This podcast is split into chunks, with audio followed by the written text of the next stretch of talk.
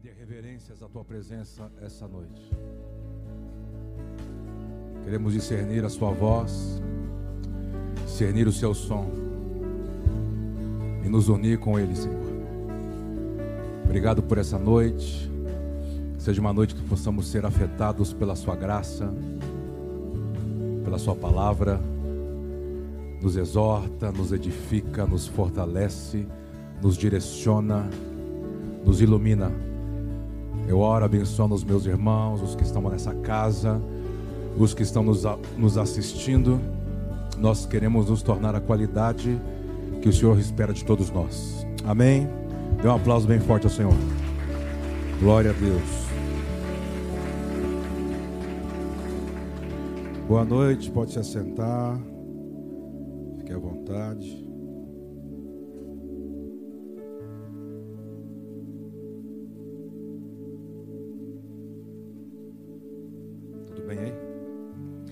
Quero que você abra comigo as Escrituras. Tem um tema que está chamando a minha atenção. Em Jeremias 31, 28.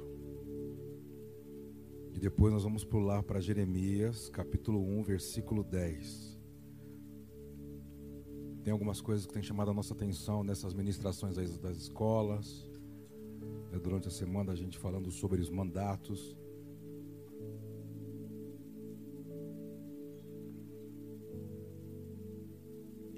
Jeremias 31, 28. Vamos ler juntos. Você está aí comigo? Vamos lá? Como velei. Não, vamos lá. Está comigo ou não está? Então vamos. Como velei sobre eles para arrancar, para derribar, para subverter, para destruir, para afligir, assim velarei sobre eles para edificar, para plantar, diz o Senhor. Vai lá para o capítulo 1, do versículo 10, para você entender o que ele está falando aí no 31, 28. Capítulo 1 de Jeremias, ele está profetizando por meio desse profeta, né, está falando à nação, que como vai ser a jornada, como vai ser as etapas. E para mim, essa noite eu queria falar um pouco dessas etapas. A cada etapa existe um mandato, a cada etapa haverá um mandamento, haverá uma um mandato, uma instrução do Senhor. E para que você possa absorver tudo dessa etapa que você tem que ser desenvolvido,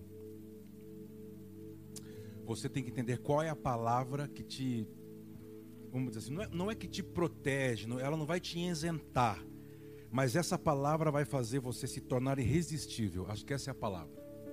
A palavra se tornar irresistível é você chegar à plenitude que Deus olha para você e Ele permitiu aquela etapa, e Ele acredita que você vai vencer aquela etapa para chegar aonde Ele quer. Ele, ele, já te viu pronto. Romanos diz isso, né?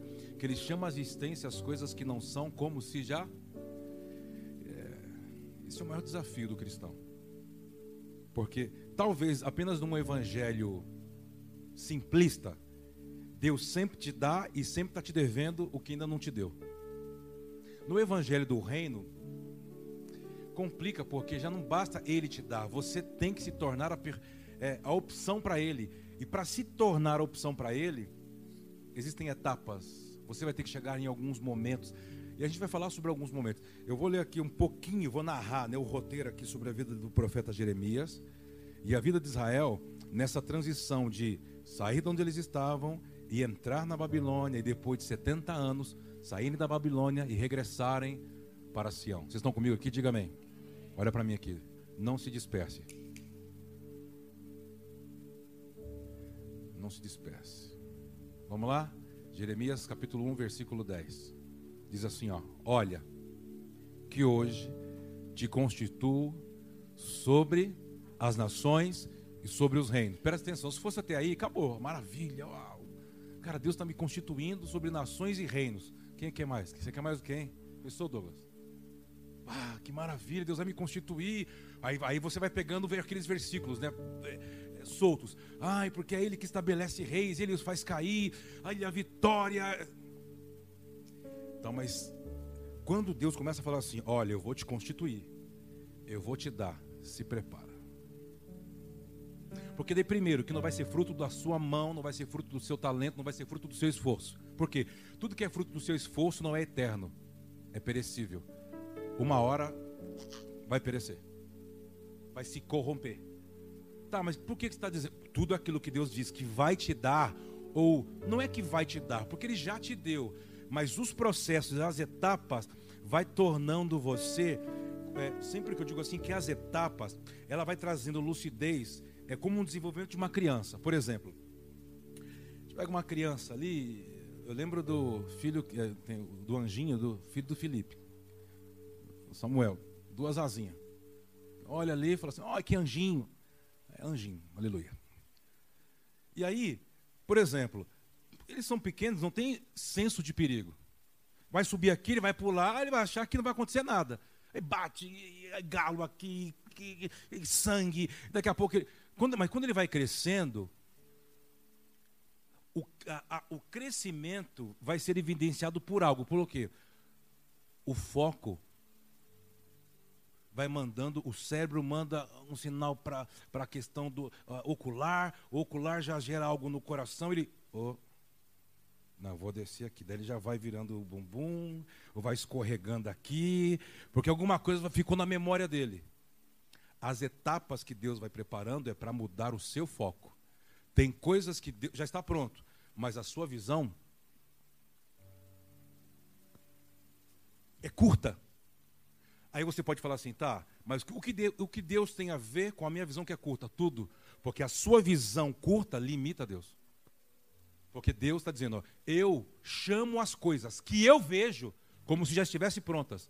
Mas se você não vê como eu vejo, você ata Deus. Isso, isso, isso não tem nada a ver com o diabo, com Satanás, com religião. Tem a ver que você não tem visão de futuro. Então você trabalha por um prato de comida. Você diz que é um empresário. Não aqui, só longe, para não falar que eu estou mandando mensagem. Ah, lá em Marte. Mas a, sua, a empresa não consegue ser maior do que você. A empresa tem o seu tamanho, então não é empresa. Para que você se torne, a primeira coisa, você vai ter que crescer no foco, na visão. Para que, que Deus prepara etapas? A espiritualidade, que talvez para você é, nossa, hoje eu sinto mais Deus, eu percebo mais Deus. Para Deus só existe uma coisa na questão da, de você ser desenvolvido na sua espiritualidade, a sua visão. Ponto. Deus precisa da sua visão. Se você não tem visão, você ata Deus. Você, Deus pode ter liberado diversas palavras para você. Se você não tiver visão, acabou. Você pode vir à igreja, você pode dar oferta, você pode ser dizimista. Não tem como Deus fazer nada. E aliás, Ele não irá fazer. Por quê? Porque Ele depende da sua. Porque Ele diz que a finalidade não é você ser discípulo, é você se tornar uma. E testemunha, ela faz o quê? Ela testifica do que ela vê. Então, quando você vê essa palavra, esse primeiro versículo é maravilhoso. Se parasse ali, ótimo. Olha, que hoje te constituo sobre as nações e sobre os reinos. Israel. Uau! Aí ele começou. Para arrancares. Para arrancar o quê? Eu vou arrancar o que você plantou. E o que mais? Depois que eu arrancar o que você plantou, eu vou derribar. Ué, e depois? Depois eu vou destruir. E depois? Depois eu vou arruinar. Se você é alguém que não tem visão, quando eu sei que eu não, que eu, é, quando eu não tenho essa visão? Quando você trabalha pelo imediato. Você não prepara pensando uma década. Não tem planejamento. Não tem planejamento porque só tem ansiedade e imediatismo. Você não consegue planejar. Você vive tropeçando. Vamos, não, Deus, Deus, Deus é Deus, Deus sabe. Não, Deus não sabe. Deus tem pacto com quem planeja. Deus não tem pacto com quem é no susto. Vamos! Por quê? Porque Deus tem um plano. Isaías diz que ele fez tudo no fim, desde o início. Por quê? Porque ele tem um plano. Alfa, ômega, princípio e fim. Para onde você acha que é o fim, ele está vindo do fim para o início. Para quê? Para te encontrar. Você está aqui? Quando você olha, você fala assim: misericórdia, mas esse é o primeiro capítulo, não podia vir lá no trigésimo? Veja no primeiro. Eu, eu costumo dizer assim que existem algumas coisas que Deus não vai te antecipar. Ele vai te preparando e com cada e conforme a sua é, a sua resposta, ele pode dar algo a você ou não. Por quê? Porque nessa jornada de fazer você ter compreensão, a primeira coisa que ele vai fazer você enxergar é você. Se você é melindroso, se você é alguém ofendido, se você tem carências, então você. Pessoas que têm carências, elas são ansiosas, não conseguem guardar segredo, são precipitadas. Por quê? Porque ela tem uma carência de ser aplaudida, de ser reconhecida, de receber aplauso, elogio. Isso é uma carência. E a carência tem um nome, falta de amor. Mas não é esse amor, talvez, que você imagina. É um outro tipo de amor. É um amor legislativo. Quando ele começa a falar isso para a nação, o profeta, o profeta Jeremias, ele foi preparado. É um cara que, sabe, é, era, era um cara que trabalhava no sacerdócio. Ele libera essa palavra, aí você fala assim: ah, mas quando começou a acontecer isso? Sabe quando começou a acontecer isso aqui? Quando Deus deu uma ordem por meio de Moisés ao seu povo, quando sai do Egito, dizendo assim: Olha, eu estou dando mandatos, preste atenção. Se vocês cumprirem os mandatos para essa etapa, essa etapa prepara vocês para a próxima. Se vocês não obedecerem, qual era o mandato? No Shabá, no sétimo ano, ninguém toca na terra. Deixa a terra descansar mas a ganância de sempre ter. Porque eu, eu, eu, costumo ver que algumas pessoas ela vai, ela não consegue compreender Deus. É errado o que você fala. Não, o trabalho dignifica o homem. Não, dignifica mesmo. Mas você dá honra e glória e dignifica quem? Não, tem que trabalhar, porque se está caindo, se tá, é porque Deus está dando. Deus está provando até onde Ele pode contar com você. Nós já falamos diversas vezes que a benção não está na produção, no você fazer muito. Está quando você consegue. Por quê? No meio do fazer muito, ele quer que você sempre tire algo. Para contemplar o que ele está fazendo, para que não haja só distração pelo trabalho e um pensamento louco que você tem que lucrar. Porque daí você vai. O dinheiro vai trabalhar para você. Mas em que sentido? Ah, ele vai trabalhar em juros. Não, não. Ele vai pegar o seu coração e o seu coração vai ser dele. E depois aí, ninguém consegue interferir entre você e o poder do dinheiro. Porque o dinheiro te dá liberdade e dependência. E aliás, Deus queria que você dependesse dele, não do dinheiro. Aí nada mais pode entrar no meio, porque você vai ficar louco, dependente de algo. Aí para mim, a, a nossa única salvação, qual é? Se Deus te amar de tal maneira que ele inseriu você dentro do plano antes que você se tornasse o que você se tornou. Ah, mas eu me tornei porque a única coisa que me foi apresentada foi esse tipo de religião. A única coisa que me foi apresentada eh, foi esse tipo de, de, de, de, administrar, de administrar a vida. Ok, mas quando você começa a entrar em um ambiente de reino e de lucidez, ele não vai tolerar. Sabe por quê? Porque tudo que você tolera nunca vai ser transformado.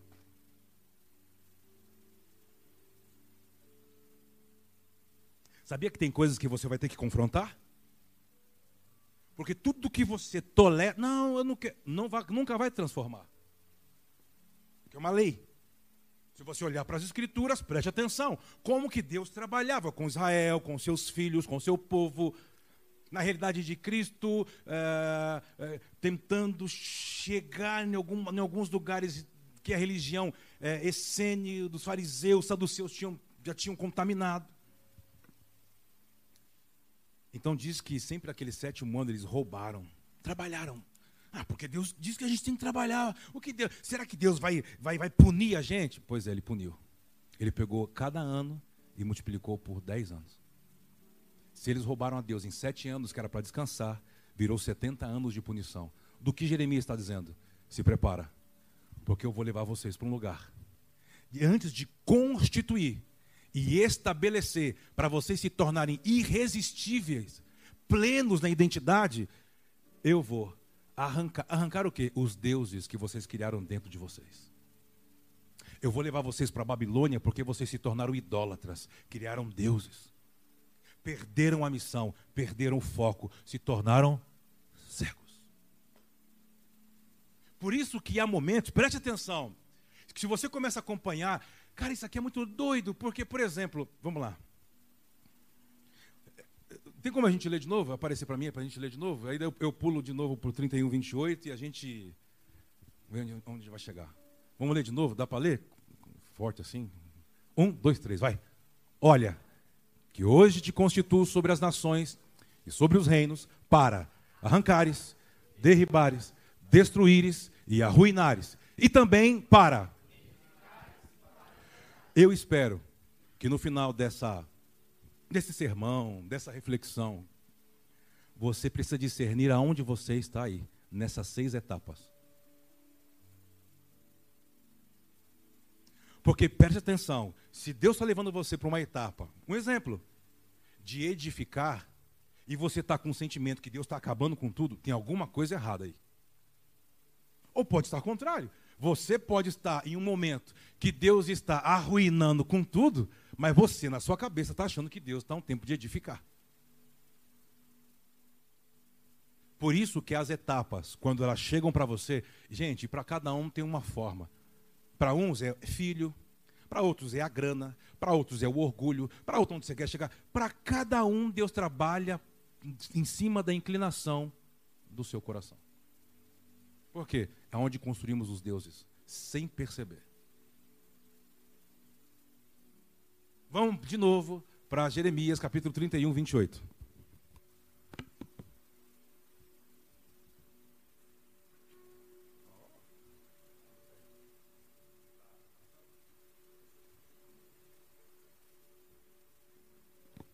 Ó, presta atenção. Presta atenção àquela palavrinha ali, ó.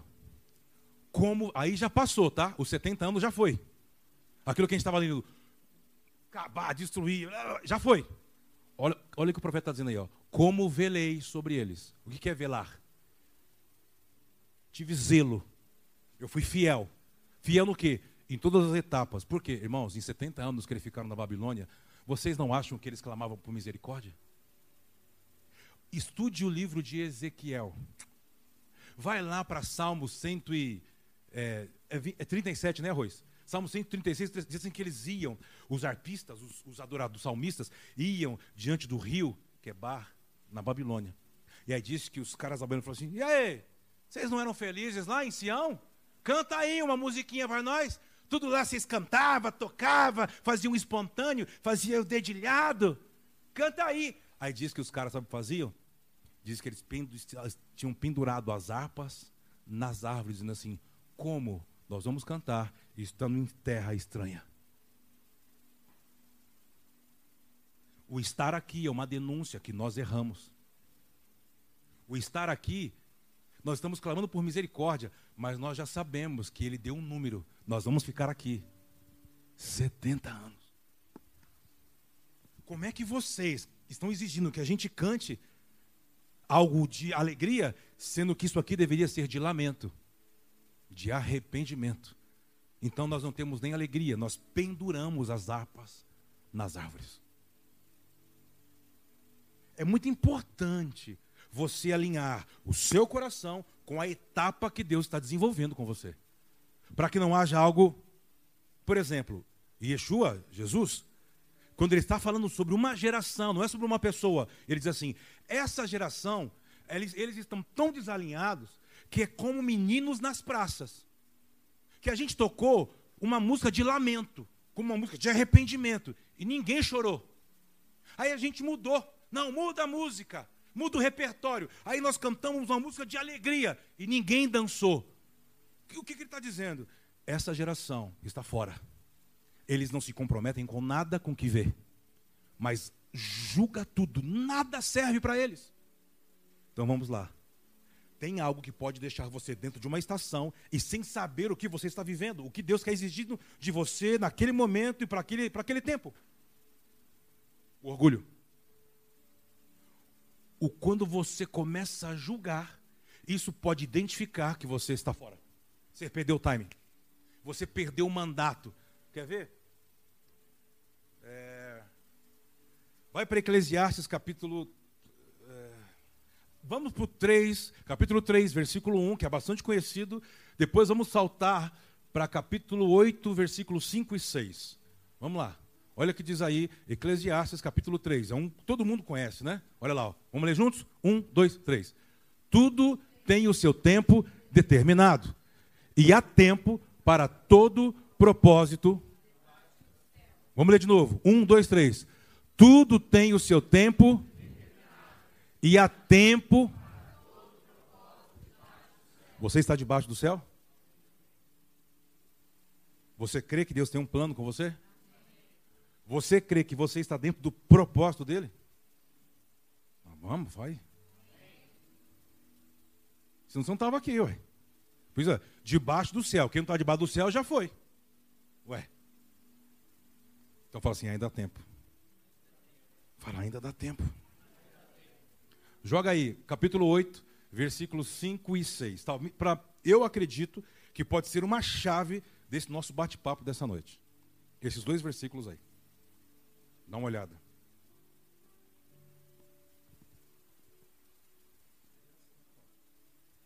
Quem guarda o mandamento, preste atenção. Quem guarda o quê? Fala de novo. Quem guarda o quê? O que acontece com essa pessoa? Ah. Então, quando você, quando eu sei que eu não, cara, não, não entendi nada que Deus falou, não sei que etapa que eu estou, se eu tinha que fazer o que eu não tinha que fazer, você já está sendo afetado. Você vai ser provado pelo mal. Você vai degustar o mal. O que é o mal? Parece que você está sozinho. Parece que você está só. Olha o que está dizendo. Quem guarda o mandato não experimentará o mal. Que mal? A apostasia da fé e do amor. Parece que Deus não me escuta. Esse é o mal. Porque o maior pecado não é o que você não faz, é o que você não crê. O maior pecado é a incredulidade, querido. Às vezes grande, a grande questão que no Ocidente foi nos inserido pela, por Roma a questão da moralidade. Então parece que isso tomou uma proporção maior do que deveria. Se você tem consciência, pela visão que o Pai te deu, pelos processos que você vai vencendo, a prática do propósito, ou fazer a vontade de Deus, vai exigir de você santidade tal que não precisa ninguém falar, você pode, isso você não pode. Isso pode. Por quê? Para cada etapa existe um mandato e o mal não vai te tocar. Estamos juntos? Olha, continua dizendo, versículo 6. Porque todo propósito há tempo e modo, porquanto é grande o mal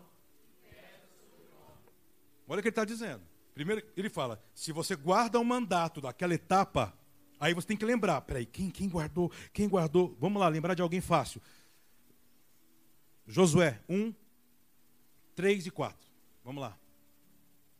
Lembra de uma etapa? É uma etapa. Qual que é a etapa? Sepulta Moisés, acabou. Vamos para uma nova etapa, sem ele. Você vai ter que ter coragem. Olha o que diz lá em Josué, capítulo 1, verso 3 e 4 bastante conhecido, é um mandato. Todo lugar que pisar a planta do vosso pé, vou-lo tenho dado como eu prometi a Moisés. Verso 4, olha lá. Desde o deserto do Líbano até o grande rio, o rio Eufrates, toda a terra dos heteus, até o mar grande para o poente, vos será o vosso limite. O que Deus estava dizendo para ele assim, ó? Põe aí, é, põe versículo 5. Lê para mim. Um, dois, três. Ah. Tá. O sucesso dele dependia do quê? Sucesso de Yoshua, de Josué, dependia do quê? De ele guardar um mandato. Qual era o mandato? De Dan a Berseba. Há um limite. Se você respeitar o limite e não crescer, não for ganancioso, entender o que eu tenho, que comecei com Abraão, passou para Moisés e passa para você, você se torna irresistível. O que é irresistível? Nada mais te barra. Aonde você colocar a planta do teu pé, aonde eu te dei limite, é seu. Lembra, Jeremias? Eu te constituo, eu te estabeleço. O grande problema é quando você está quebrando a fronteira porque você não guardou o que ele falou para você. Preste atenção. quando eles estão voltando da Babilônia depois de 70 anos, preste atenção ali, Neemias, Esdras, preste atenção. Eles falam assim: todo mundo quer ser levita, todo mundo quer ser sacerdotal, porque se quebrou, se perdeu 70 anos aquela questão cultica. Então estamos voltando, porque Ciro nos libertou. Lembra de Ciro? Ciro libertou todo mundo voltando para plantar da terra, pela aquela coisa. Aí daqui a pouco falou assim: nós vamos voltar a adorar o templo. Todo mundo, não, eu sou sacerdote. Só que eles tinham queimado tudo que havia registrado. Não queime os registros. Não jogue seus cadernos fora. Não jogue seus blocos de anotações fora.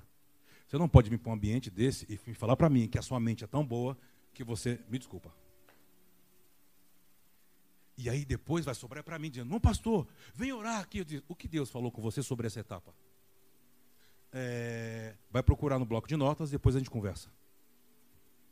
Mas eu nunca anotei. Ah, aí já não é problema. Por quê? Porque Deus trabalha por registros. Moisés, tudo que eu te der aqui, registra nas tábuas. Quando eles voltam da Babilônia, não tinha registro, queimaram o registro, só tinha uma coisa. Diz que veio o sacerdote com urim e tumim. Fez uma fila. E tinha gente que já estava querendo praticar sacerdócio, era uma mistureba. Eles foram passando, amanhã haverá um censo. Fez a fila, as pedrinhas. Ficava verde, verde, pode passar, sacerdote. Era uma verde, sem vermelha. Hum, hum, hum. E um monte que estavam dizendo, eu sou sacerdote. Fora fora, fora. E aí nisso, ó, já registra que linhagem ele pertence. Que linhagem? Levítica. Que linhagem? Registra as coisas que Deus fala com você. Para você guardar os mandatos quando chegarem em algumas etapas. Porque haverá algumas etapas que não haverá papai, não haverá mamãe, não haverá pastor, não haverá pastora, não haverá igreja. Vai ser ele. E ele vai ficar olhando para você, verificando. Deixa eu ver se o que você vai falar comigo está ligado ao que eu te disse há um ano atrás. Aí está lá você orando com coisa que não tem nada a ver. Não jogue seus cadernos fora. Aquele ali é doido. Ó. O arroz. O arroz, entra naquela sala ali, tem aquelas caixas.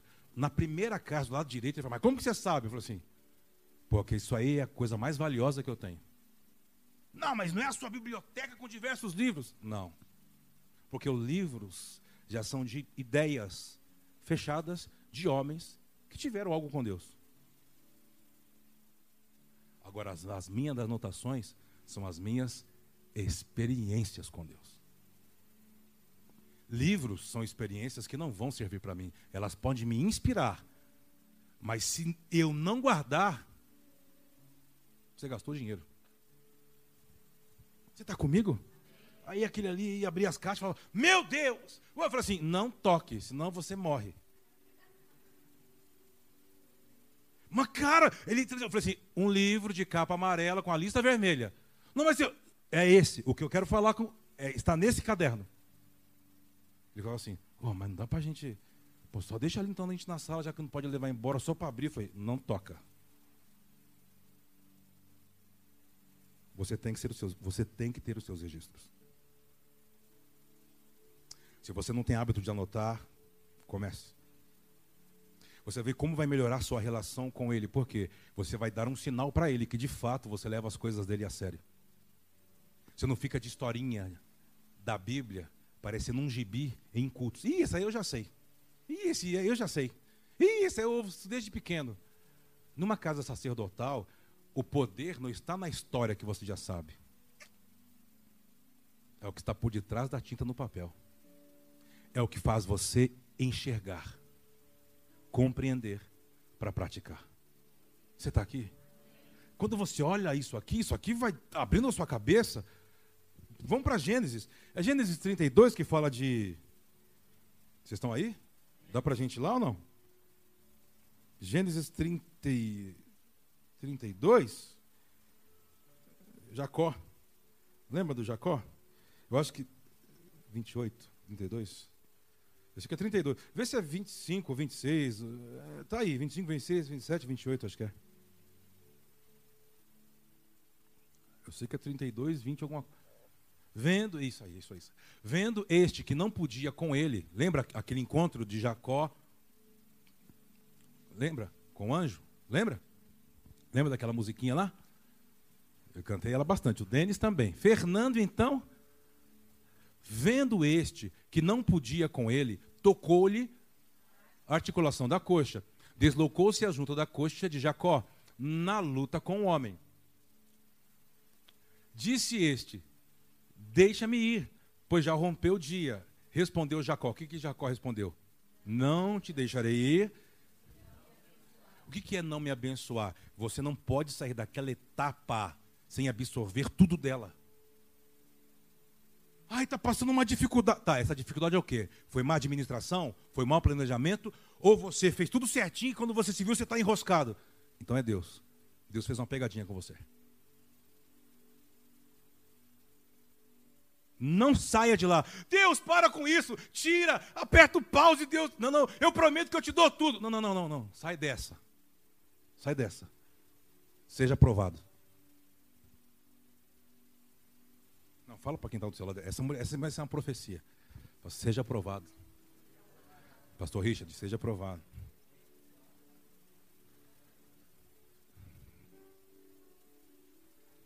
Hã? Porque tem alguns caras que a gente pergunta, como é que você está? É, eu estou bem. Aí vem aquele jagão. Como é que você está? Segunda pergunta, estou na prova. Rapaz. Pô, rapaz, mas já. Eu fui lá, eu fui lá, na, eu fui lá, fui lá na área esses dias. Aí comecei a visitar um, eu, disse aqui.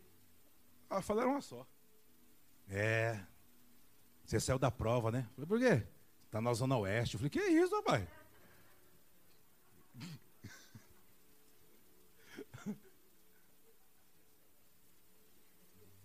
Eu falei, ué, ah, nós estamos na prova. Falei, mas, mas tá, mas você já aprovou, já aprendeu a prova? O que, que é essa prova? Essa prova, porque quando eu passei aqui há 22 anos atrás, era a mesma conversa. A grande questão é quando a gente vai perdendo e já não discerne mais as etapas. Se eu tenho algo para te, sei lá, um conselho, se é que eu posso usar essa expressão, você tem que entender algumas coisas que Deus é cíclico. Fala comigo, Deus é cíclico.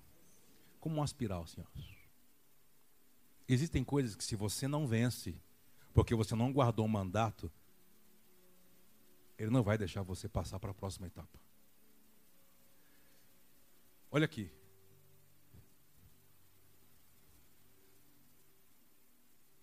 É, 27. Vamos junto comigo? Perguntou-lhe, pois, como que te chama? Ele respondeu, opa, o anjo tocou, né? Falou, como que você chama? Aí ele disse, já não te chamarás mais Jacó. Por quê? Porque você falou a verdade. E sim Israel, pois como príncipe lutaste. Segura. Você já viu um príncipe lutar? Olha que esse olhinho aí já nem. Nem no filme. Como que um príncipe luta?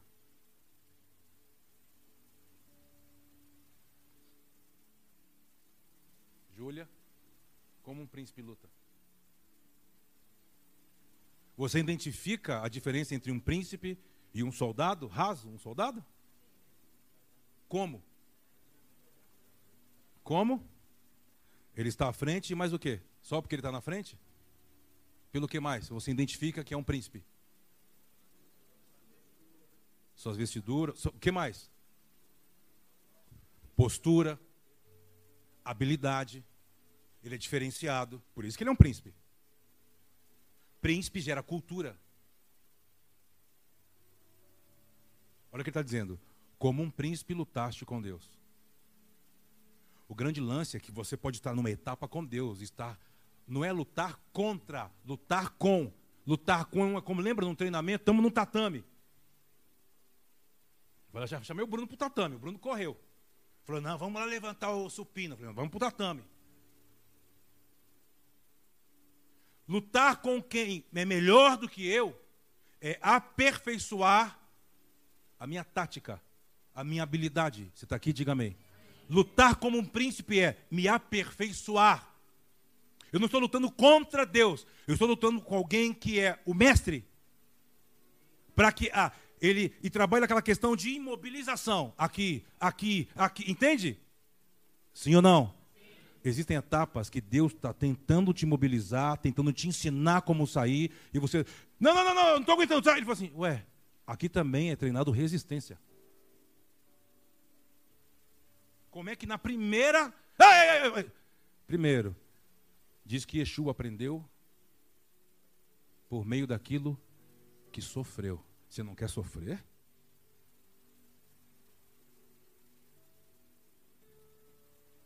ele diz que você é um embaixador do reino. Ele está dizendo, você é um príncipe. Por quê? Porque ele diz que o plano da redenção te colocou com ele nas regiões celestiais. Quem é que fica nas regiões celestiais assentado? A palavra assentado não é sentado. Assentado é num trono para julgar. Para legislar. Então, cada etapa que ele vai passando com você, você não está sozinho. Ele está ali dizendo: Você está lutando comigo, eu estou te aperfeiçoando. Por que, que você quer parar o treinamento? Por que, que você quer fugir? Por que, que você quer correr? Não, não, não, não, não. Ô mestre, ô mestre, é, pega só no, aqui assim, ó. Pega só do lado direito. Que eu... Não tem essa. Quem domina é o mestre. Não é você. Fala alguma coisa. Fala, ai. Uhul. Eu lembro, cara, eu lembro. Quando eu vou, eu vou, falando isso aí, tem umas imagens na minha cabeça. Cara, eu acho que eu tinha seis anos, sei lá, sete. Eu tinha umas asas. Eu era pequeno. Foi cortada rápido. Aí acho que para ter menos assim, sabe? Subir nas coisas, pular. Minha mãe colocou no judô, porque tinha um amiguinho que fazia judô, lembro até hoje, lá na tal da Júlio Bono. Crispim do sei lá qual é o nome daquela rua, na esquina. Aí, vamos lá, cheguei, tudo meio assim, aí vi, aí, no primeiro, e era tudo briguento, né?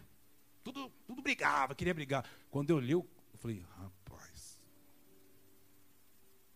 Kimono, não sei o quê, pá, beleza.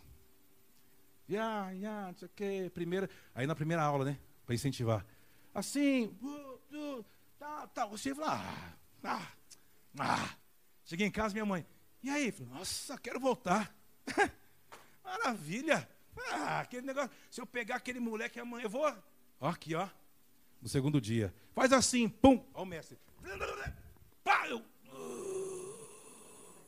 Levanta. Levanta. Eu... E pum de novo, eu falei assim, cheguei em casa assim, ó. A minha mãe assim, ó. Lá em casa era assim, e aí, negubim? Eu vou, eu vou, eu vou dormir, eu vou dormir. Ó, oh, as asinhas, não era eu que governava. É quem instrui. Deus está levando a gente para algumas etapas. Primeiro, você ficar se batendo não vai adiantar. Ele vai te ensinar golpes. É dessa forma. Para de ficar se batendo. Você vai revelar fraqueza. Um príncipe não pode ter uma outra postura. Se for para morrer, você vai morrer com postura. Fala alguma coisa aí. Está ficando claro? Não, porque a igreja evangélica faz assim: você vai se tornar irresistível aonde você colocar a planta do pé. Não é assim. Mentira para você. Foi uma má exposição bíblica. Não tinha hermenêutica bíblica não tinha uma exegese, não tinha uma interpretação correta, não tinha revelação, só tinha, parece, sei lá o quê, queriam encher templos. Por isso que esse tipo de evangelho, dá uma olhadinha para o seu lado, dá uma olhadinha. Não, dá uma olhadinha para as cadeiras. Dá uma olhadinha. Culto lotado, né? Tá cheio, não tá? Esse evangelho é para príncipe. Não é para raso. É para quem vai gerar tendência é para quem está sendo treinado para gerar uma cultura, um idioma. É para quem está é, preparando a terra, porque o reino está chegando. Cadê você? Levanta a sua mão, meu irmão. não é para aqueles que estão atrás de alguma coisa. Qual atrás de alguma coisa? O raso sempre está atrás de uma o quê? De uma necessidade. Eu tenho, que, eu tenho que almoçar, eu tenho que pagar a conta, eu tenho que dizer, ei, você é um príncipe!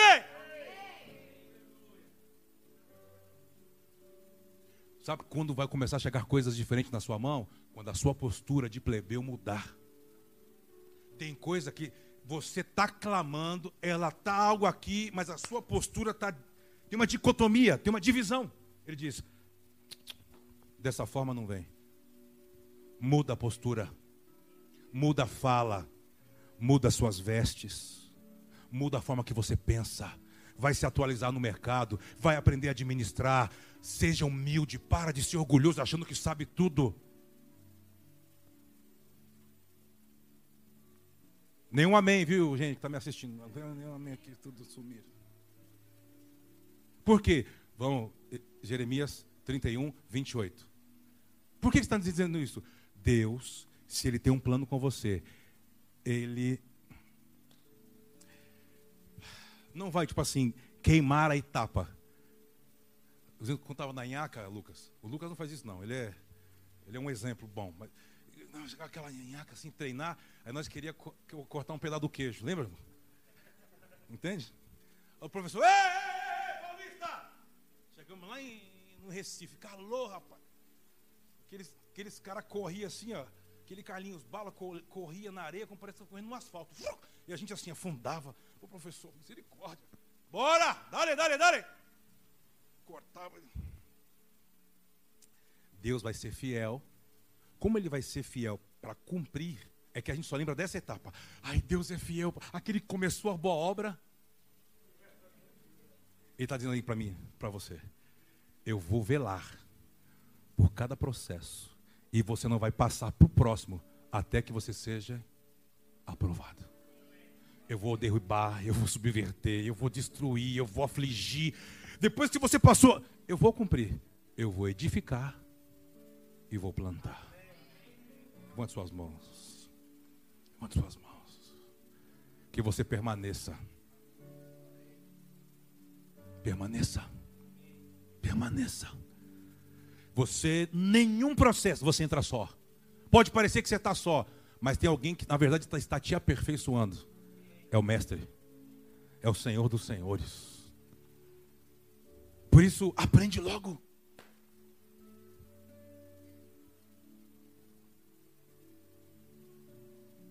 Fala com ele, você precisa falar algumas coisas para ele. Haverá um processo. Nesse processo você não pode se ofender, você não pode querer desistir, jogar a toalha. Ele diz: você só vai sair daqui aperfeiçoado. Você só vai sair daqui pronto. Pronta. O Covid-19, essa loucura que veio no mundo inteiro é o Pai dizendo: Eu estou acelerando as coisas. Eu preciso que você caminhe comigo. Eu preciso que você caminhe comigo. Eu preciso que você cresça. Eu preciso colocar colírio nos seus olhos. Eu preciso que você desenvolva. Eu preciso que você amadureça. Eu preciso que você discirna. Eu preciso que você compreenda. Fala para ele: O que, que eu vou falar? Eis-me aqui. Eu sei que o meu clamor e a minha dor não vai me livrar dos processos. Então eu me entrego para cada um dele. Qual é o processo que o Senhor tem para mim agora? Me faz entender. Eu quero ser aprovado ou aprovada. E depois desse, qual será o próximo? Qual é a decisão? Qual é o tipo de coração que eu tenho que ter? O que eu tenho? Qual é a atitude que eu tenho que estar disponível? De que forma o Senhor me quer? Porque a finalidade não é te dar, é te preparar. Porque quando Ele te prepara, você vai saber administrar e passar como um legado para a próxima geração que você aprendeu. Por isso, a questão não é só clamar a Deus para Deus abrir uma porta para você, para você pagar conta, para você chegar onde você quer. Não se trata de pagar conta, não se trata de dinheiro, não se trata, se trata da próxima geração. Aprenda a cada etapa que Deus está te forjando. Se trata dos seus filhos, dos seus netos, dos seus sobrinhos, porque príncipe gera tendência, nunca se esqueça disso. Qual é a tendência que você quer deixar para aqueles que estão vindo depois de você? Nós nos entregamos, Yahweh. Nós queremos nos tornar Nós queremos viver aquilo como diz em Gênesis.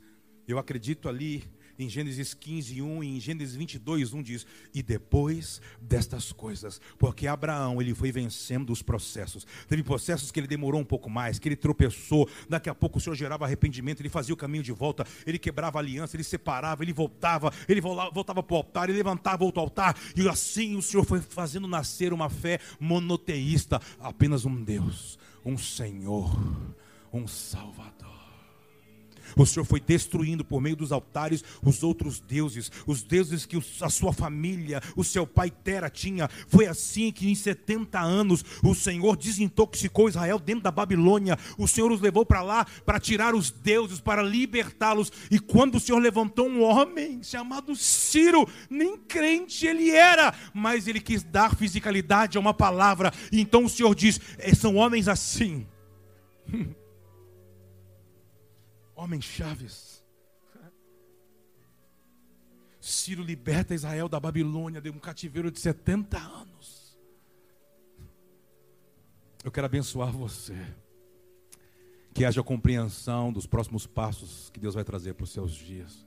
Leve isso a sério, é muito sério. Que haja discernimento, que haja luz. Para que você não tenha atitudes precipitadas que te joguem para fora do plano que faça Deus apertar o pause e pausar o que ele tinha que desenvolver você. Olha para cá, por favor. Vamos ler, acho que esse texto, Gênesis 15 Gênesis 22. E depois Apocalipse capítulo 4, versículo 1. São três textos. Gênesis 15, 1, Gênesis 22, 1, Apocalipse 4, 1. Seria bom se tivesse essa versão depois dessas coisas. Olha lá. Olha lá. Lê comigo. Um dois, três. Depois destas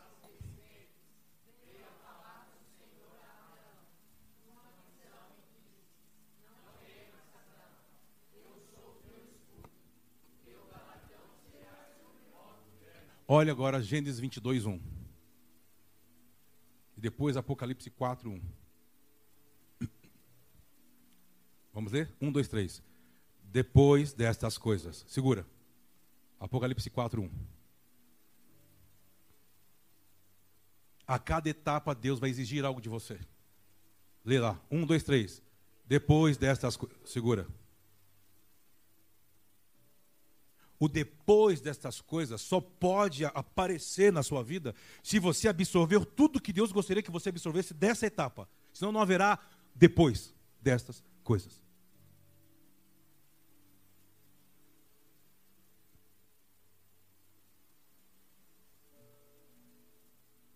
Porque depois que você absorveu tudo, por exemplo, o cara já aprendeu tudo da faixa branca.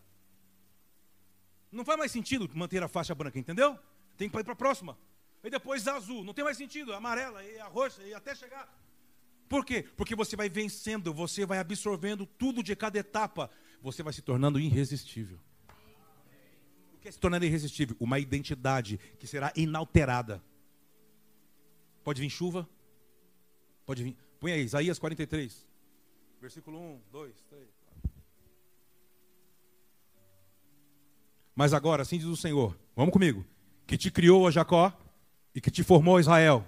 Não temas, porque eu te remi, chamei-te pelo teu nome. O que é lá? Está vendo? O processo de criado e o processo de estar pronto, estar formado em Jacó e em Israel. Versículo 2. Quando passares eu serei contigo. Quando pelos rios, eles não te submergirão. Quando passares pelo fogo, não te queimarás, nem a chama. Deu para entender? Quer dizer que você vai se tornando em temperatura baixa, temperatura água e água. Fogo. Água. Descansa.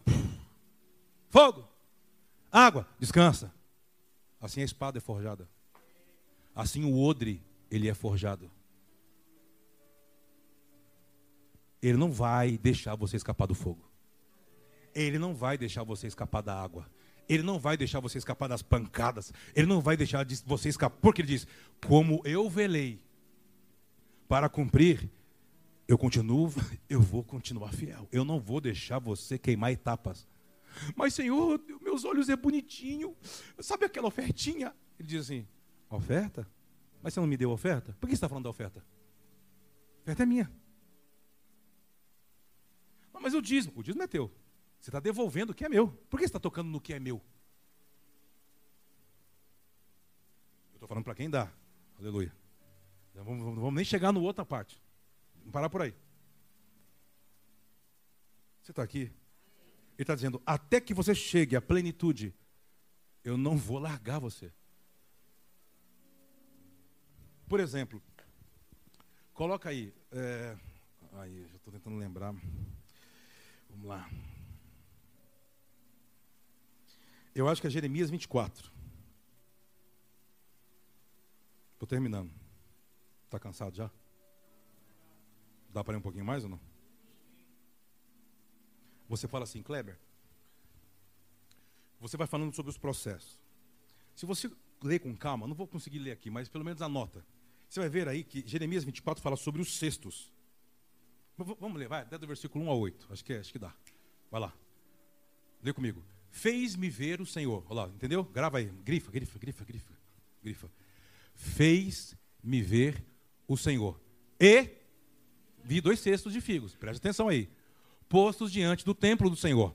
Depois que Nabucodonosor, rei da Babilônia, levou em cativeiro a Jeconias, filho de Joaquim, rei de Judá, e os príncipes de Judá, e os artífices e os ferreiros de Jerusalém, e os trouxe à Babilônia. Vamos lá comigo, versículo 2. Tinha um cesto, figos muito bons, preste atenção, como os figos temporãos, mas o outro, ruins, que de ruins que eram. Preste atenção na visão.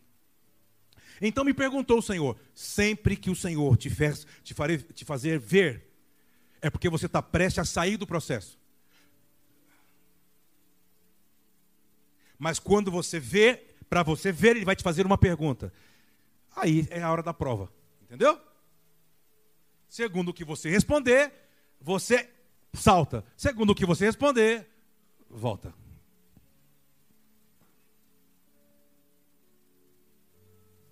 Ser evangélico é mais simples, né? Deus vai te dar, recebe a chave de ouro. Deixa para lá.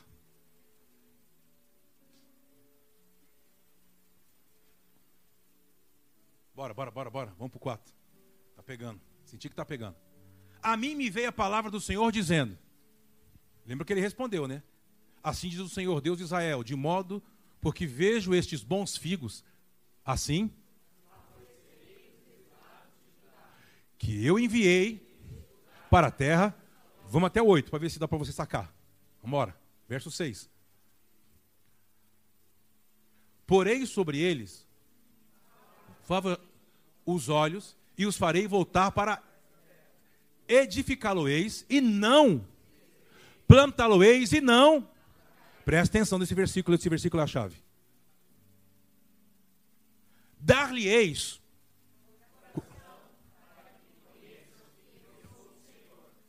Eles serão meu povo. Por quê? O 8 a gente fecha aqui.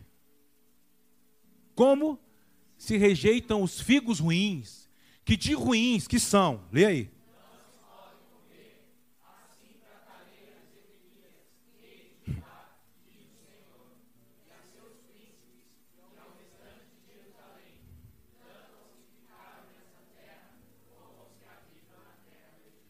Quando você começa a olhar, lê com calma na sua casa, mas anota e lê, continua lendo. Quando você vê o que ele está falando, o que ele está narrando, você fala assim: ah, ele está falando de cestos bons, cestos é, figos ruins, figos bons. Ah, os ruins é ruim. E o bom é o bom. Então ele está dizendo, ah, o figo, o figo bom é para comer que está bom e o figo ruim é para jogar fora. Aí Deus falou assim: Como assim, Senhor? Está tudo inverso. Quando você acha que está ruim, para mim. E quando você está muito confortável, achando que você está decolando, para mim, porque eu estou te perdendo. Então sabe o que eu faço? Aquelas figurinhas que fizeram do TNT explodindo tudo. O arroz fala assim, ó, não leve esse cara para a festa, ele gosta de estragar a festa. Não leva o Kleber para a festa. Ele gosta de estragar a festa. Não é a sua festa na sua casa. Pode me convidar que eu vou. Ele está falando outra festa. Vou ler algo para você. Dois cestos de figos. Quando ele fala, eu não estou fazendo mal, eu estou edificando e não destruindo. Lembra da profecia? Eu não estou arrancando mais, agora eu estou plantando. Lembra as duas últimas etapas do capítulo 1, versículo 10? Capítulo 1, versículo 10? Lembra? Ele diz: Eu não estou mais arrancando. Não, mas eu fico é ruim. Ele diz: Não, não, não. Eu estou plantando. Mas que loucura. É loucura quando você não entendeu as etapas. Aí é loucura. Tem uma chance para você. Ah, para mim você está confuso. Tem uma chance para você. Se rende. Aprenda a falar: Chega. Eu quero fazer a sua vontade.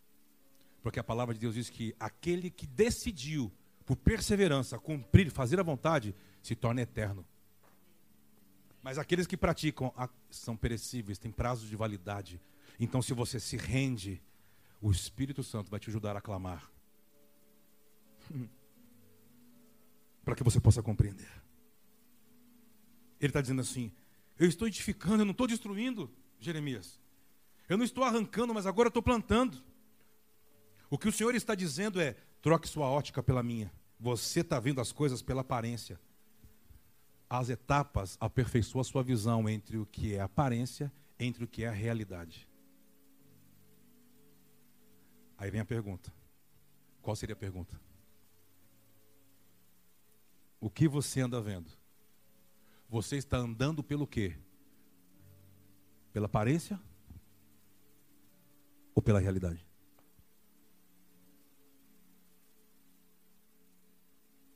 Mas o que é aparência? É o que você anda vendo. E a realidade? É a verdade que está em Deus. Aonde eu consigo enxergar isso? Vamos lá, tem um texto fácil e eu termino aqui. Vocês já estão com cara de jogando a toalha. 1 Samuel 16, é isso? É, é né, Davi, não é? Eu anoto tudo e vou sempre para o texto diferente. Não sei porquê. 1 Samuel 16, 7, eu acho que é a conversa. Se eu não me engano, aquela conversa. Lembra na casa de Jessé? Samuel enviado, aquela coisa toda, para ungir alguém? É isso aí, é isso aí, é isso aí. É isso aí. Eu gosto. Quando eu acerto, eu fico feliz, rapaz. Quando eu falo, rapaz, preciso ler mais a Bíblia. Vamos lá. Um, dois, três. Porém, o Senhor disse a Samuel, bem forte: Não atentes para a sua aparência, nem para a sua altura, porque eu rejeitei. Porque o Senhor não vê como vê o homem. O homem vê, porém. Aí é, uma, é um exemplo de aparência e realidade. As etapas servem para você discernir. Por quê? Uma casa sacerdotal, ela é o, é o mediador. Ela que pode definir muitas coisas. O sacerdote pode definir muitas coisas nessas, nessas transições, nessas passagens, entender o que Deus quer que você entenda, o que Ele tem que comunicar, o que você, ah, talvez alguns mandatos que você perdeu na jornada, que você precisa praticar para você absorver e sair dessa etapa logo. Eu abençoo você. O que você talvez possa ter perdido, que isso possa ser resgatado e você possa ter uma nova postura, que para você possa ter uma nova compreensão e você discernir o que Deus está fazendo, porque Ele diz em Jeremias 31, 28 eu velei para derribar, para destruir, para arrancar e arruinar, mas eu também continuo fiel para plantar e edificar. Eu quero profetizar algo sobre você que me assiste e você que está aqui. Eu acredito de verdade, de verdade, que nós estamos nessas duas etapas finais: de edificar e de plantar. Permaneça de pé. Permaneça em esperança. Entendi, é, tá certo. Certinho. Obediente. Permaneça firme, entende? Permaneça diante do Senhor. Eu acredito que, cara, tem pessoas que elas viveram tudo. Sabe? Tudo. E quando chegou na hora de colher, abrir a mão. Não abra a mão. Mantenha a santidade. Permaneça na fé. Não deixe o amor esfriar. Não deixe os escândalos ir te golpeando. Porque vivemos o final, os, os, os fins dos dias, sim, mas que você não seja contado como aqueles que, por, pelo multiplicar da iniquidade, o amor de quase todos esfriará. Não se deixe se esfriar. Para mim, o manter-se vivo, quente, é discernir a etapa. E para mim é muito importante você discernir se Deus está edificando e plantando, qual, qual tem que ser a nossa postura agora. Como tem que ser a sua postura agora?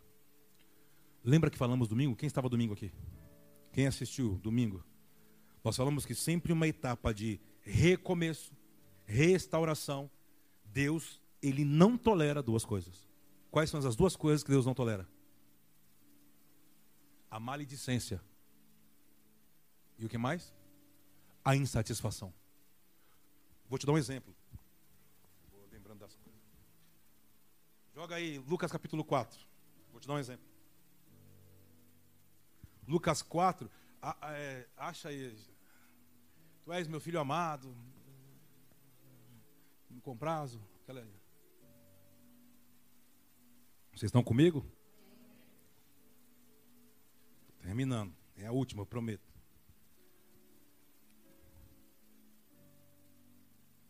É, é aí, mas. É um pouco antes? Quem é que está lá dentro? Quem está lá dentro? Hã? 3,22?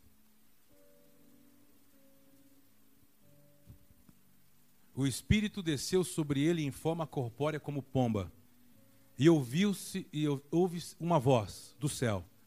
O que, que a voz disse?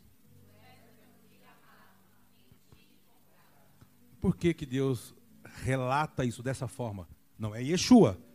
Diz que ouve-se uma voz do céu, do Pai, o Espírito está sobre as águas e Yeshua está subindo das águas. O que está acontecendo? Um novo Gênesis. É um recomeço. Um recomeço. Deus está falando de novo o que falou lá no Éden, lá no início, lá no Gênesis 1, liberando palavras de bênção e esperança. Nenhum recomeço você não pode ser ingrato, não pode reclamar, não pode colocar culpa em alguém. Deus não tolera. Por isso que está recomeçando algo com Yeshua, é um novo Gênesis. Então ele diz: Tu és meu filho amado, eu tenho prazer em você. Entendeu? Libera uma palavra de bênção. Sim ou não? Vou dar uma dica. Você lembra de Noé? Meu Deus do céu, já. É, sobe, o louvor sobe, o povo já foi. Já não está mais pegando mais nada. Mais. Vocês lembram de Noé ou não? O que, que vocês lembram de Noé? Nossa, pastor, muita coisa. Estou falando de maledicência.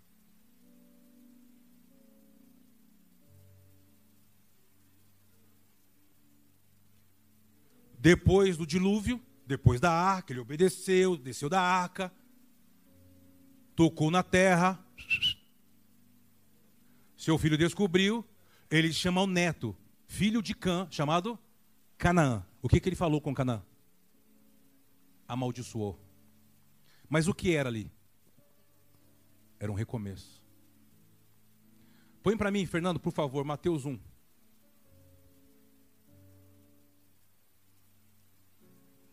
Mateus capítulo 1.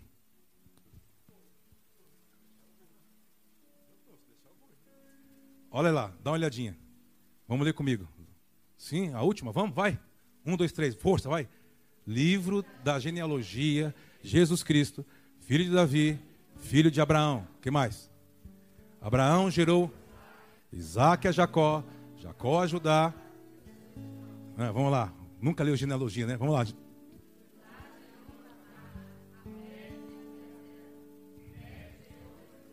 Esrom, ah, vamos embora. Arão gerou Aminadab, Aminadab, Nasson, Nasson a Salmão, vamos embora. Salmão gerou a Raabe, a Boaz, este de Ruth gerou a Obed, Obed, que mais? Jessé gerou o rei Davi, e o rei Davi a Salomão. Olha para cá. Onde aparece Noé aí? Você percebeu que a parte já começa a registrar só depois de Abraão?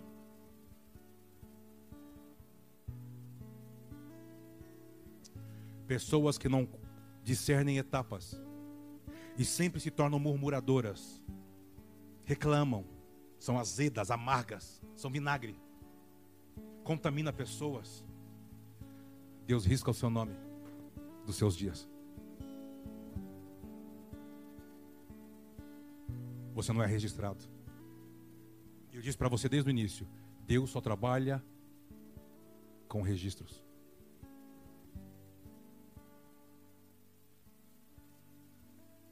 Noé era um patriarca, um homem de autoridade, fez tudo certo, mas no, na passagem do bastão, ele solta uma maldição.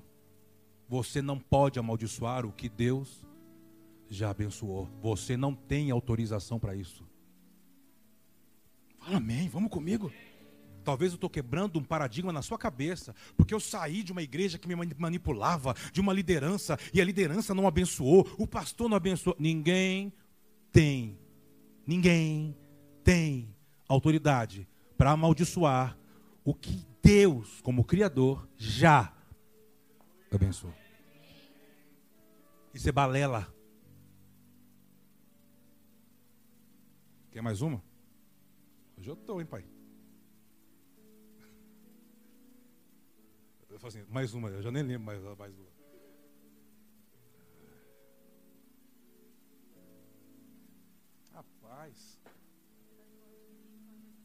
Ninguém. Estou ficando bem. A memória está falhando.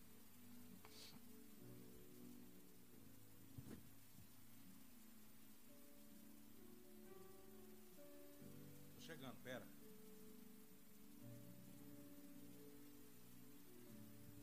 Cheguei. Josué. Cheguei. Josué, quando conquista Jericó, ele obedece, dá as voltas, 13 voltas, lembra? Sete dias, toca a trombeta, a terra abre, engole as muralhas, ele entra. Quando ele entra, diz assim, ele amaldiçoa dizendo assim, ó, quem voltar a restaurar esses muros, perderá os seus filhos. No livro de Reis diz que alguém, um rei, numa época, vai restaurar os muros de Jericó. E essa palavra picou lá, porque todo sacerdote é um homem que tem peso, porque venceu etapas. Por isso, cuidado porque quando você vai se tornando irresistível, você vai se tornando alguém que as suas palavras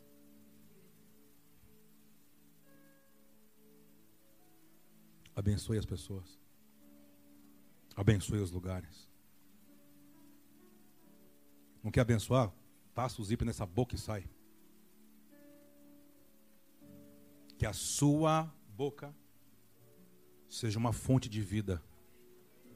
Sabe por quê? João 7. É Pentecoste, vocês têm que entender. Me dá um... Suporta um pouco a minha loucura. Só um pouquinho. João 7. Lembra de João 7? Em tabernáculos, lembra? Lembra, papai? Nem eu lembro, mas vamos lá. João 7, Fernando, quando em tabernáculos, Yeshua está falando, quem beber dessa água do seu interior fluirão rios de água. Lembra? O último versículo ele diz assim: E ele estava falando sobre o Espírito que ainda não havia sido dado. Do que ele estava dizendo? Não chegamos em Pentecostes. Do que ele está dizendo? Pentecostes é você beber de uma água limpa, entender o que você carrega. Então do seu interior fluirá um rio de fogo que quem provado que você falar vai ser afetado pela vida que você carrega. E aonde a gente está chegando? Em Pentecostes. Versículo 39. Isto ele disse, com respeito, vamos, ao Espírito, que haviam de receber os que nele, pois o Espírito não fora dado. Por quê? Levante as suas mãos. Estamos a dez dias de Pentecostes. Levante as suas mãos. Abençoe as pessoas, abençoe seus filhos, abençoe seu sangue, abençoe. Ah, mas me traiu, me decepcionou. Me... Abençoe, abençoe. Do seu interior vai fluir, então você não controla, é maior, é maior e mais forte do que você. É alguma coisa que domina você, você não tem controle. Rios do seu interior vão fluir. Eu abençoo você que me assiste. Que você viva um tempo de restauração de edificação, de Deus plantar, mas que você tenha sabedoria para abençoar que você seja uma bênção, que você seja uma eh, inspiração de esperança, de futuro. Eu abençoo você. Levante as suas mãos mais alto que você pode, se coloque de pé no seu lugar. Levante as suas mãos e fale com o Senhor. Eu quero me tornar, Senhor. Eu quero viver isso, eu quero uma porção do seu espírito. Eu quero me render aos processos. Eu quero me tornar irresistível. Eu quero chegar ao momento pleno. Sim, Senhor. Me ensina a viver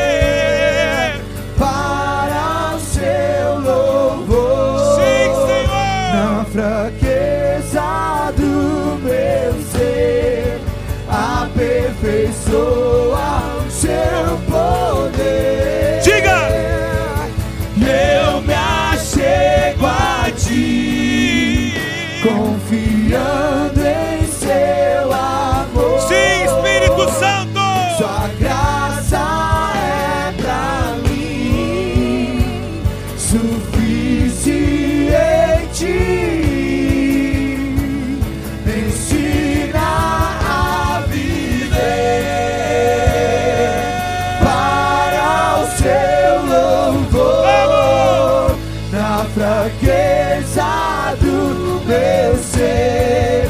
Aperfeiçoa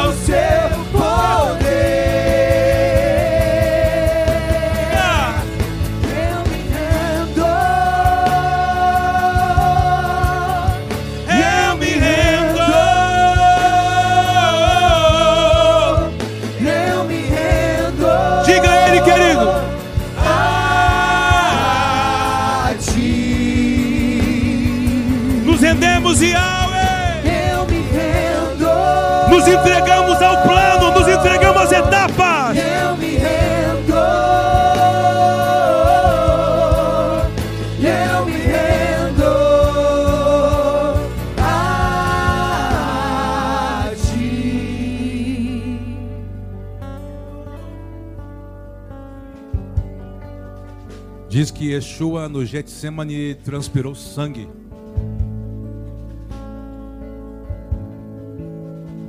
Ali havia um conflito entre a alma que queria gerar medo, entre a coragem de cumprir a missão. Ela já estava chegando, de fato, a uma linha de chegada, a um recomeço.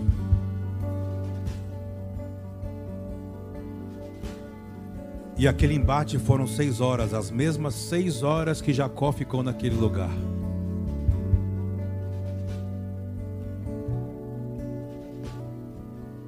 Ele clama, ele chora, ele invoca. O Senhor envia um anjo para consolar, mas não pode responder. Por quê? Porque era uma etapa. E era a principal de todas as etapas de Yeshua na terra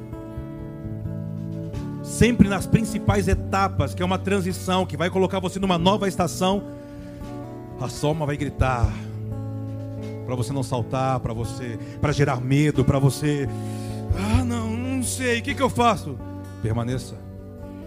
Vá em frente.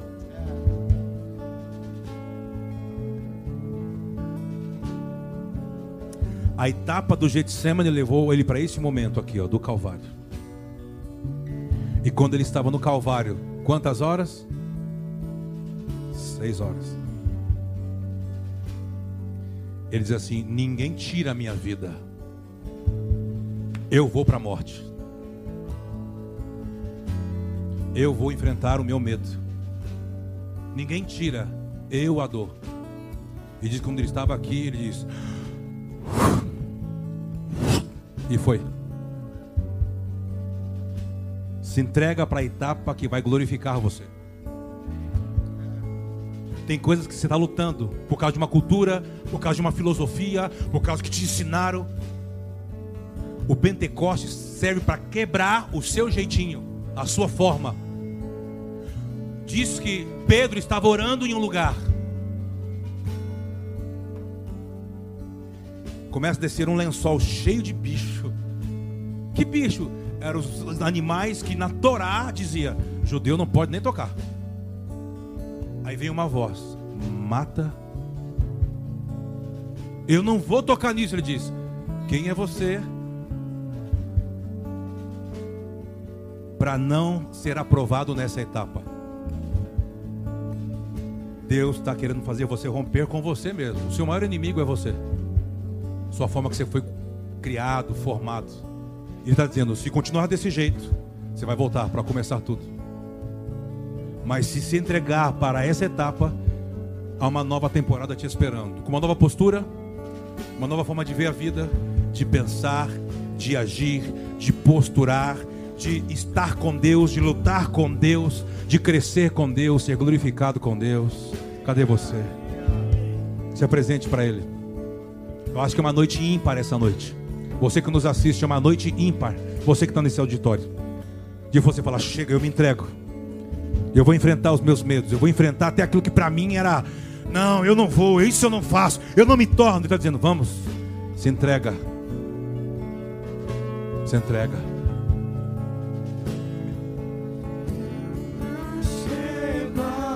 Se você quer sair do seu lugar e você quer vir aqui, venha. Se quer se ajoelhar onde você está, faça. Mas eu acho que você precisa se render. Eu acredito dessa forma essa noite. É uma grande oportunidade para todos nós. Para todos nós.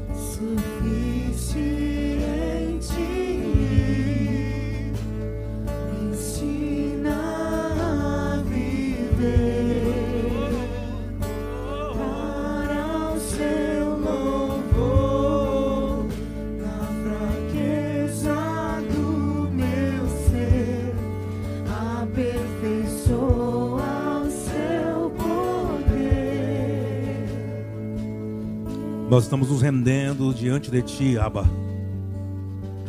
Existem conflitos, como o apóstolo Paulo diz em Coríntios, dentro. A gente sente paz dentro, mas conflitos fora. E o Senhor está nos provocando essa noite. O Senhor não está nos dando uma chave, não está apenas no sentido de nos motivar. O Senhor está nos provocando. Nós queremos aceitar essa provocação e saltar e pular. Nós não queremos apresentar resistência nem argumentos. Nós nos entregamos de corpo, alma e espírito, porque queremos tomar a forma daquilo que o Senhor já viu. Queremos tomar a nossa verdadeira identidade, nos tornar irresistíveis. Irresistíveis é carregar uma autorização, uma autoridade que não é dessa terra. É levar em sua posse as chaves do reino e andar em movimentação correta, em concordância com as etapas que os céus vai me propondo. Eu abençoo os meus irmãos essa noite, na autoridade do teu nome, Senhor. Eu abençoo os meus irmãos na autoridade da tua palavra essa noite, Senhor. Que a tua palavra nos fortaleça, que a tua palavra gere forma em nós, que a tua palavra nos cure, Senhor. Que a tua palavra nos alcance, Senhor. Que a tua imuná nos fortaleça, Yahweh nos dando capacidade de compreender como nós somos limitados, Senhor. Nós somos limitados. Que o teu espírito não se limite à nossa limitação. Nós somos limitados em te compreender, em receber a tua palavra, em discernir. Mas é possível por meio de uma rendição, de um novo nascimento, de uma renovação da mente, de uma renovação, de uma metamorfose de atitudes, uma nova forma corpórea. Eis-nos aqui, Senhor Eis-nos aqui, Senhor. Já erramos tanto, já tropeçamos tanto, mas nós queremos viver o que ouvimos essa noite nas etapas absorvidas por um homem chamado Abrahus, Abraão. E depois destas coisas, e depois que a gente aprendeu, e depois que a gente lutou com Deus, e depois que a gente foi aperfeiçoado, e depois que a gente entendeu o que a gente é, e depois que a gente não se ofende mais, e depois que a gente nasceu de novo, e depois de todas essas coisas, eu sei que eu estou apto, e eu vou, eu vou. Eu me achego a ti. Diga ao Senhor. confiando em Seu amor. Sua graça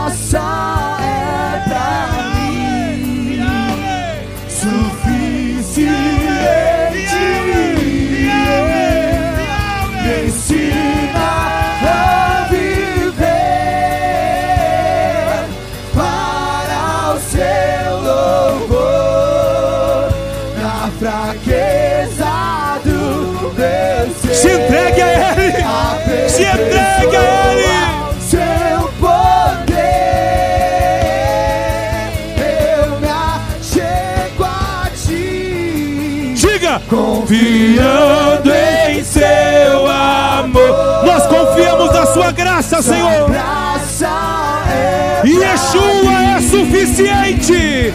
Yeshua é suficiente, Senhor.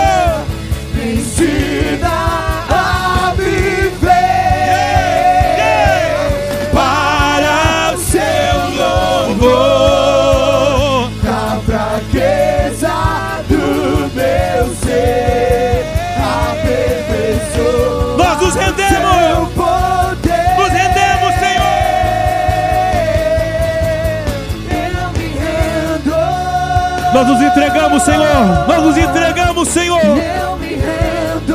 Nós nos entregamos, Senhor. Yeah.